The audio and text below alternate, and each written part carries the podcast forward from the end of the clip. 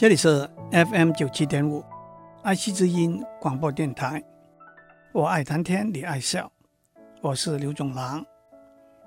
前几天在电视上看到张忠谋董事长在记者会上引用了曹操的一首诗《龟虽寿》里头的两句：“老骥伏枥，志在千里。”今天我想讲讲曹操。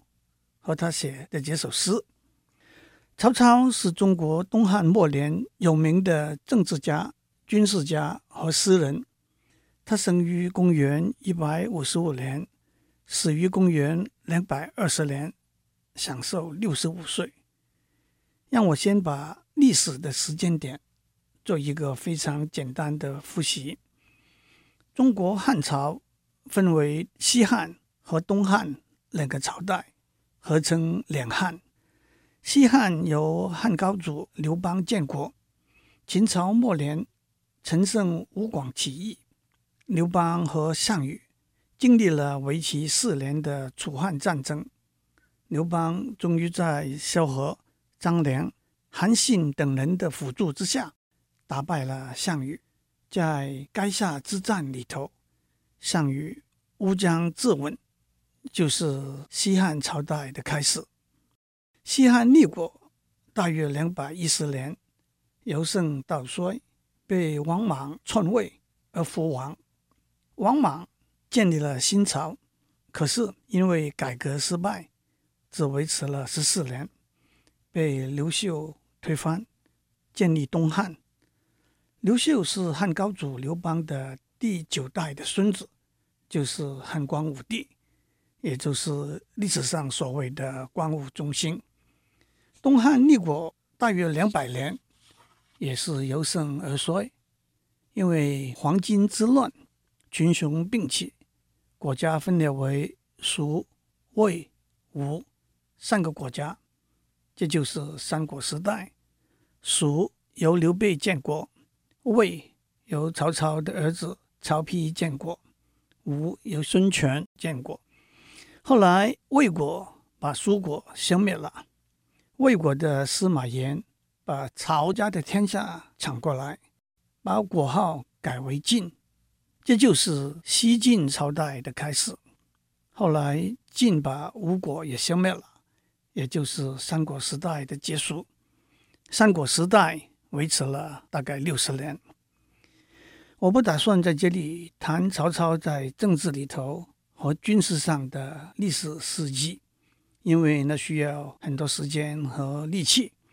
但是在谈他的诗以前，让我讲几个和他有关、大家也都耳熟能详的小故事。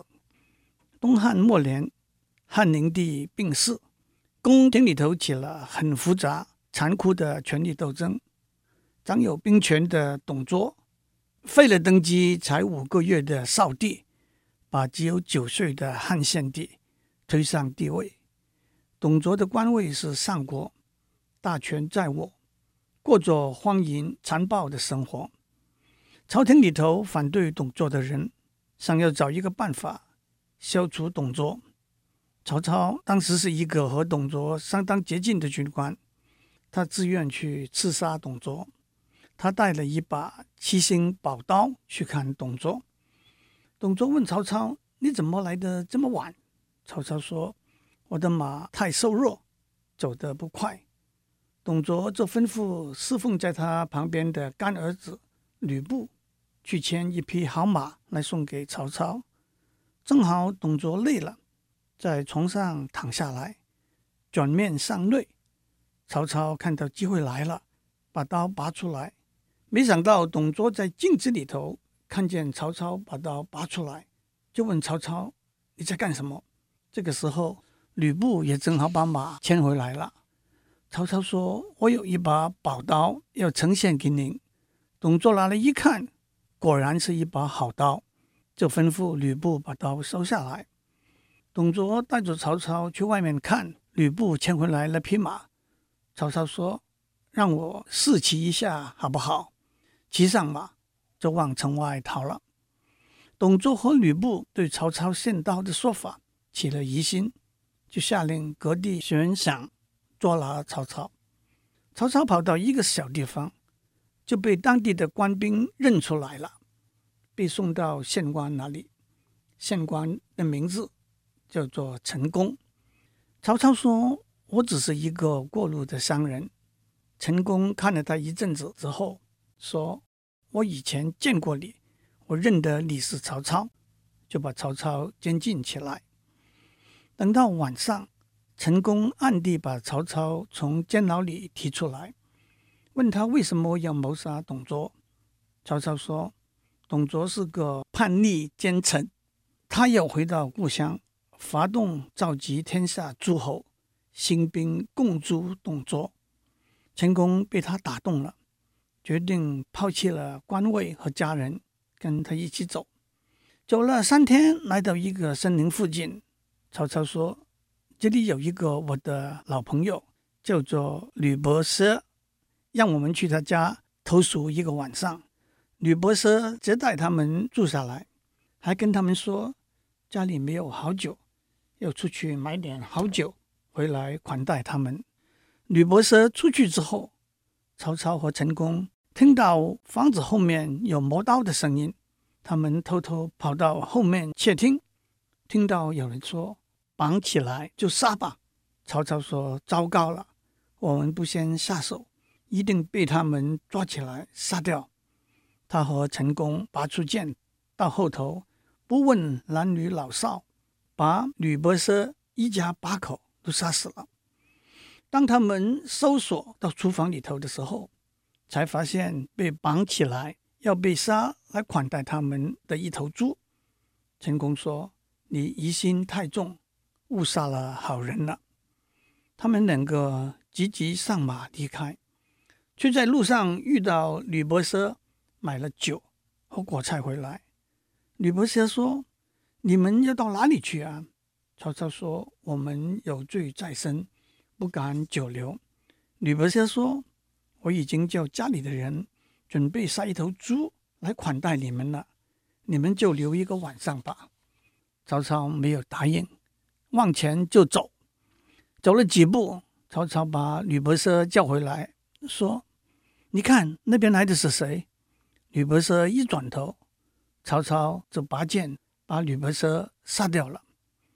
陈宫大吃一惊，他说。刚才是误会，现在为什么还要杀吕伯奢呢？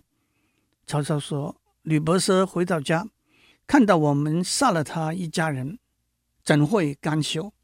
一定会带人来追杀我们，所以我得先下手杀掉他。”陈宫说：“明明知道了，还要杀害老朋友，是大大的不义。”曹操说：“宁叫我负天下人。”休叫天下人负我，陈宫就没有再说话，在夜里离开曹操了。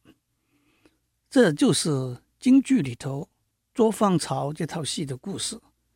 捉放曹是指陈宫已经捉到了曹操，却又把他放掉了。因此，今天“捉放曹”这个词也广泛的指本来已经抓到或者掌握住的人。或者事件，却因为某个原因把这个人或者这个事件放过了。其实，在《三国演义》里头，还有一个也被后人称为“捉放曹”的故事，那就是在赤壁大战，诸葛亮借东风，周瑜火烧连环船，大败曹军之后，曹操落荒而逃。诸葛亮早已经算准了曹操逃命的路。安排好了重重的埋伏，第一重是赵子龙，第二重是张飞。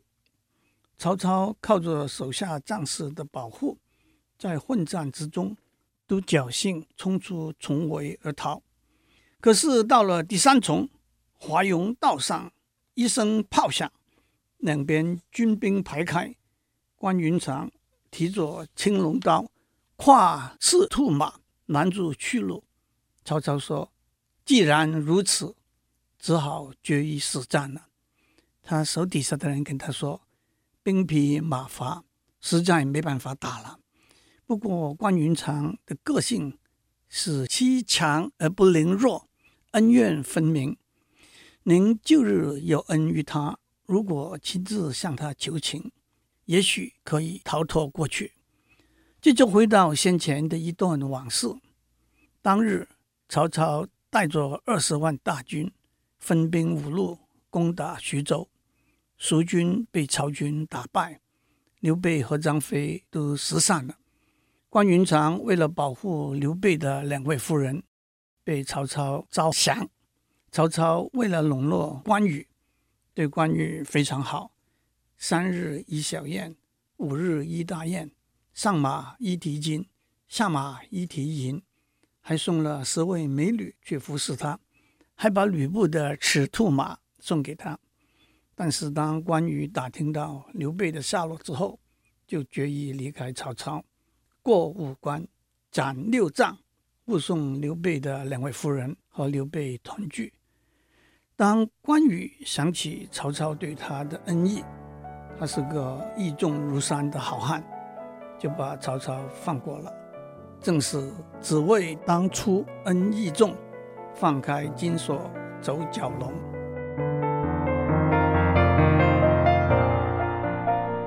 我们在上面讲到董卓拥汉献帝登位，独揽大权，荒淫残暴。曹操带着七星宝刀，想要刺杀董卓，却被董卓看破。这就是孟德献刀的故事。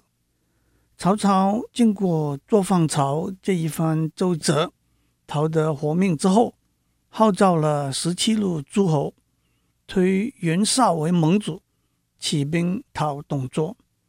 这中间一连串的斗争和战争，先是吕布杀了董卓，后来曹操杀了吕布，也杀了当年放了他一马。后来投靠吕布的陈宫，轮到他来杀死汉献帝了。这个时候，刘备也在汉献帝面前被汉献帝尊称为王叔，但是刘备也害怕曹操要谋害他，很低调的躲在家里种菜打发时间。有一天，曹操派人请刘备去丞相府的后园喝酒。曹操指着梅树上的青梅，告诉刘备一段小故事。一年前，曹操带兵出征，路上没有水，官兵都非常口渴。曹操心生一计，用马鞭往前指着说：“前面有一个梅林，到了那边就可以有青梅来解渴了。”官兵听了，口水都流出来，也就不再口渴了。今天我看到这些梅，觉得一定要亲临过来喝酒赏梅，这就是望梅止渴的故事。曹操和刘备喝酒，喝了一半，天上阴云密布，马上要下大雨了。曹操跟刘备说：“您有很丰富的经历，您觉得谁是当时的英雄呢？”刘备推搪了一阵之后。也讲了几个名字，都一一被曹操否定了。刘备说：“那我就不知道还有谁了。”曹操说：“英雄人物，胸怀大志，富有良谋，有包藏宇宙之机，吞吐天地之志。”刘备问：“那有谁够格呢？”曹操说：“天下英雄，唯势均与操耳。”现在天下的英雄，就只有您和我两个人了。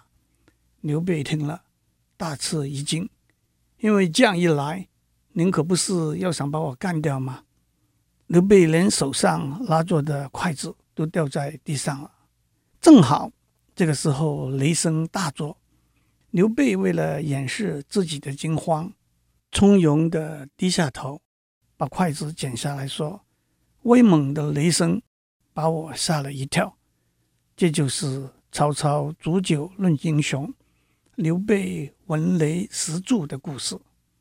让我请诸位猜一个谜：天下英雄，唯势均与操耳。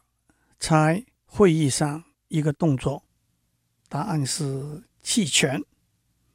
讲到煮酒论英雄，倒让我想起毛泽东写的一首词《沁园春》，他的下半句是：“江山如此多娇，引无数英雄竞折腰。惜秦皇汉武，略输文采；唐宗宋祖，少逊风骚。一代天骄，成吉思汗，只是弯弓射大雕。”俱往矣，数风流人物，还看今朝。秦始皇、汉武帝、唐太宗、宋太祖、成吉思汗都不够格哦。现在让我来讲曹操写的一首诗。曹操在北伐乌桓胜利的归途上写了一组诗，这一组诗的题目是《不出厦门时》。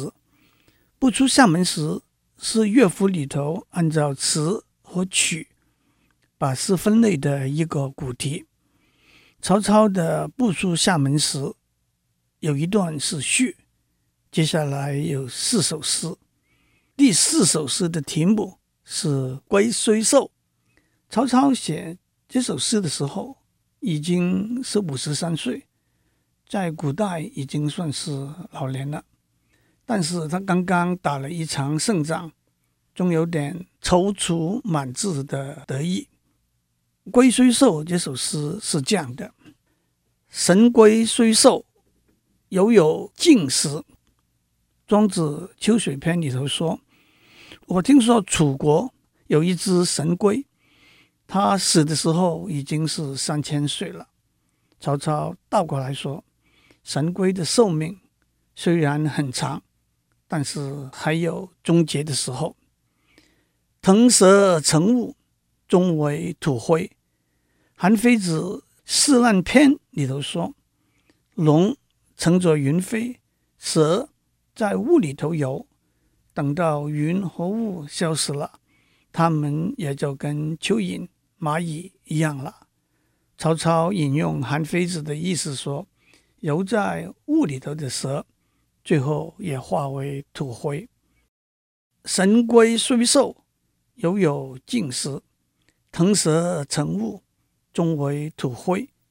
就是说，任何英雄好汉都逃避不了最终死亡的命运。不过，他话锋一转：“老骥伏枥，志在千里。”骥是良马，枥是马槽。年纪大了，卧在马槽里头的良马，他的雄心壮志还是要驰骋千里。烈士暮年，壮心不已。烈士是胸怀壮志的人，有大志向的人，到了晚年，奋发求进的雄心还是不会停下来的。老骥伏枥，志在千里。烈士暮年，壮心不已。就是说，我年纪虽然不小了，但是我还是有雄心壮志，好好的做一番大事。接下去他说：“盈树之奇，不但在天。盈是满，指长寿；数是减低，指短命。人的寿命的长短，不只是由天决定的。养怡之福，可得永年。”只要自己好好保养，就可以活得长久了。幸甚至哉，歌以咏志。我真是幸运极了，就用歌唱来表达我的感受吧。盈数之期，不但在天；养怡之福，可得永年。幸甚至哉，歌以咏志。这三句表达出曹操既然看得透天命。也知道要保养和感恩的心情，让我把这首诗再念一遍：神龟虽寿，犹有竟时；腾蛇乘雾，终为土灰。老骥伏枥，志在千里；烈士暮年，壮心不已。盈数之期，不但在天；养怡之福。可得永年，幸甚至哉，歌以咏志。曹操的诗也让我们想起王勃的《滕王阁序》里头的两句：“老当益壮，宁知白首之心，穷且益坚，不坠青云之志。”诸位听众，满头白发的老人，他们的壮志不会输给你们年轻小伙子。在艰难困境中的人，他们应该更加坚定，绝不改变向上发展的雄心。祝您有个平安的一天。